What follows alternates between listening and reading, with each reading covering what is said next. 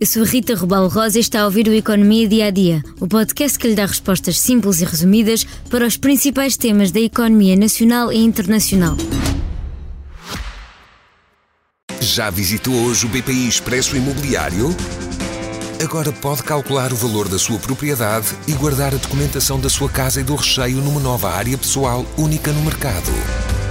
E ainda ficar a saber quanto pode pagar por uma casa, localizá-la com uma pesquisa por polígonos e conhecer as soluções de crédito habitação BPI.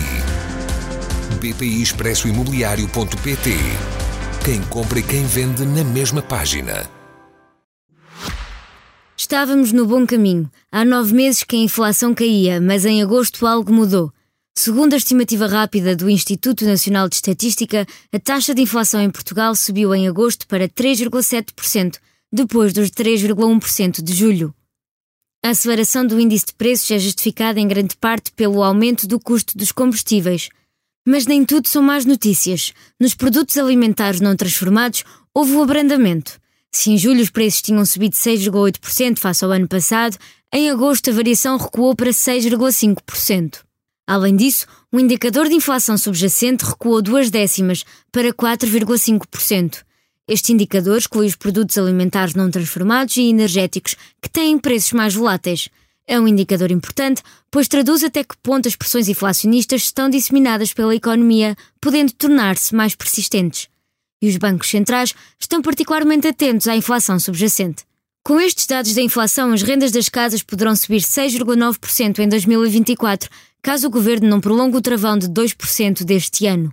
Na zona euro, a inflação estabilizou nos 5,3% em agosto, mas em metade das economias houve uma aceleração do índice de preços, tal como aconteceu em Portugal. A inflação mais alta foi registada na Eslováquia e a mais baixa na Bélgica e em Espanha.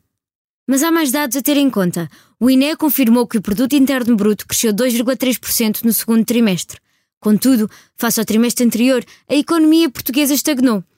Estes números traduzem um abrandamento face aos primeiros três meses do ano, quando o PIB tinha crescido 2,5% em termos homólogos e 1,6% em cadeia.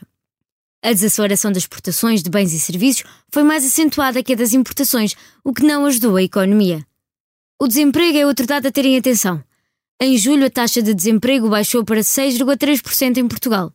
No país estavam quase 330 mil pessoas desempregadas em julho, menos 1% que no mês anterior. Assim, a resiliência do mercado de trabalho ao abrandamento da economia, demonstrada na redução do desemprego no segundo trimestre do ano, parece manter-se. Olhando para a Europa, a taxa de desemprego fixou-se nos 6,4% na zona euro, ficando Portugal ligeiramente abaixo da média. A taxa de desemprego mais alta em julho registrou-se em Espanha e a mais baixa em Malta. Esta quinta-feira, o INE também nos trouxe dados sobre o turismo, uma das principais atividades económicas do país. Em julho, o setor do alojamento turístico em Portugal registrou 3,2 milhões de hóspedes e 8,8 milhões de dormidas. Em ambos os casos, são números superiores aos registados em julho de 2022 e no mesmo mês de 2019. Mas não foi igual em todo o país. O INE destaca que, pela primeira vez desde março de 2021, o Algarve e os Açores registaram uma queda no número de dormidas. Por sua vez, na Madeira, as dormidas caíram pelo segundo mês consecutivo. Além da queda homóloga, o Algarve continua aquém do número de dormidas registado no período pré-pandemia. Por hoje é tudo no Economia Dia a Dia, mas antes da despedida, convido a ouvir o mais recente episódio do podcast No Princípio Era a Bola, onde Rui Malheiro e Tomás da Cunha, ao lado do jornalista Diogo Pombo, analisam várias equipas, com destaque para o Braga na Liga dos Campeões. Obrigada por estar desse lado. Se tem questões ou dúvidas que gostaria de ver explicadas no Economia Dia a Dia, envie um e-mail para rrrosa.expresso.empresa.pt. Voltamos amanhã com mais novidades económicas.